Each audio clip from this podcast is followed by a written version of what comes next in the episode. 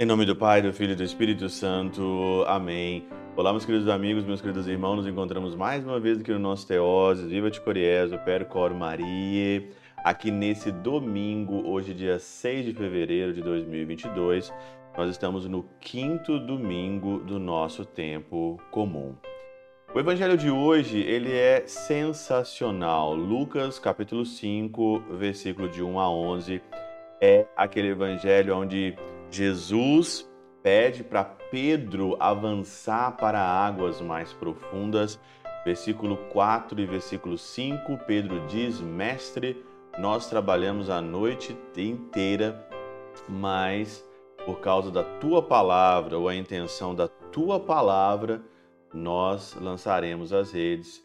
E Pedro ali viu o milagre acontecer aos olhos deles. Avançar para águas mais profundas, duquinalto no latim, avance para águas mais profundas. Super interessante é que aqui na Catena Áurea, né, é, o evangelho de hoje começa dizendo que Jesus estava na margem do lago de Genezaré. O lago de Genezaré como diz aqui São Beda, é um lago diferente. Não é como o Mar da Galileia, não é como o Mar de Tiberíades, mas o lago de Genezaré, ele tem uma própria natureza que pensavam suscitar sobre si mesmo uma brisa por causa das ondas que encrespavam suas águas. A palavra grega Genezaré significa que gera uma brisa. Suas águas não são calmas como costumam ser as águas dos lagos, mas são frequentemente agitadas pela brisa que sopra. E que brisa é essa?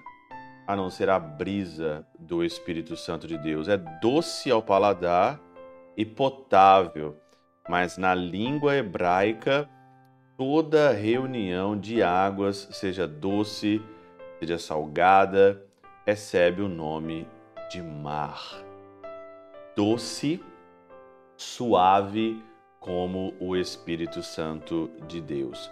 Só aqui dá para você ver o contexto disso tudo. E é interessante que é, Jesus então diz aqui a Pedro, né? Pedro, avança águas mais profundas, né? E é interessante que o Teofilacto ele comenta o seguinte, né? Aqui, né? Pedro não tardou em obedecer. Por isso segue, respondeu Simão. Mestre, tendo trabalhado toda a noite, não apanhamos nada. Nós trabalhamos a noite inteira e nós simplesmente não apanhamos nada. No entanto, ele não prosseguiu dizendo: Não te darei ouvidos, para que não me faça trabalhar duas vezes. Mas em vez disso, porém, sobre a tua palavra eu lançarei as redes. Sobre a tua palavra eu colocarei a minha vontade. Quando eu trabalho por mim mesmo, quando eu faço as coisas por mim mesmo, eu não pesco nada, eu não faço nada e eu sou dado ao fracasso. Mas quando sobre a tua palavra eu me jogo, eu me lanço sem vontade, sem certeza absoluta, na escuridão, aí então o milagre acontece. E diz mais aqui ainda, né? Como o Senhor havia instruído da barca as multidões, não deixou sem recompensa o seu dono, beneficiando-lhes de duas formas. Primeiro, deu-lhe grande quantidade de peixes e depois fez-lhe seu discípulo. Quantas vezes, né, nós aqui não acreditamos suficientemente na palavra do Senhor ou sobre o fundamento da palavra e nós confiamos muito mais na nossa palavra, confiamos mais na palavra dos outros, confiamos mais na palavra do mundo do que na palavra de Deus.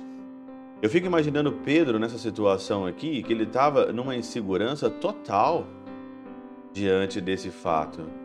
E quantas vezes também nós estamos inseguros diante de uma realidade, mas mesmo assim a gente confia que o Senhor tem a melhor coisa para nós, que Cristo tem o melhor direcionamento para nós e nós nos jogamos assim mesmo.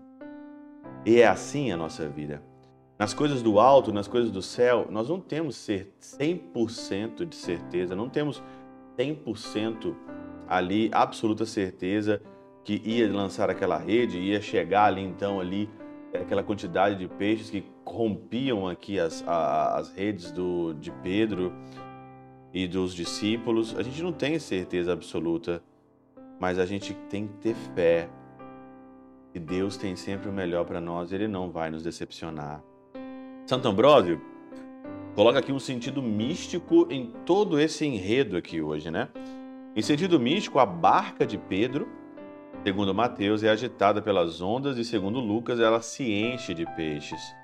Para que entendas como a igreja primeiro é agitada pelas ondas e depois se torna exuberante. E olha, eu digo aqui claramente nesse tempo que a barca de Pedro está sendo muito agitada e está sendo agitada internamente por diversos questionamentos que surgem no nosso dia. A barca de Pedro, de fato, ela está de fato aqui sendo agitada. A igreja que tem Pedro, ela não é abalada. É abalada a igreja que tem Judas. Nós estamos vivendo será o tempo da igreja de Pedro ou nós estamos vivendo o tempo da igreja de Judas? Guardemos-nos, portanto, contra os traidores, para que muitos não sejam sacudidos por causa de poucos, né? São poucos traidores, são poucos que querem trair o Senhor, trair o sacerdote, trair o matrimônio, trair a vocação, trair a palavra de Deus, trair a doutrina. São poucos. Não vamos ser abalados por esses poucos aqui, de Santo Ambrósio. Há abalos onde a fé é pequena, há segurança onde o amor é perfeito. Há segurança onde o amor é perfeito. E além disso, o Senhor ordena aos demais que deixem suas redes e somente a Pedro diz: avança para águas mais profundas. Isto é, para ministérios mais profundos. O que é tão profundo quanto o conhecimento do Filho de Deus. E o que são as redes que o Senhor manda os apóstolos abandonarem, senão o ajuntamento de palavras vazias, a sinuosidade da oratória, e os rodeios das disputações que não deixam escapar os que são apanhados? Palavra vazia, oratória vazia, a palavra vazia. Palavra do mundo é uma palavra vazia. A palavra do mundo é uma palavra vazia. Deixa as redes, deixa a oratória vazia, o ajuntamento vazia, a sinuosidade da oratória, os rodeios das disputas os rodeios das disputações.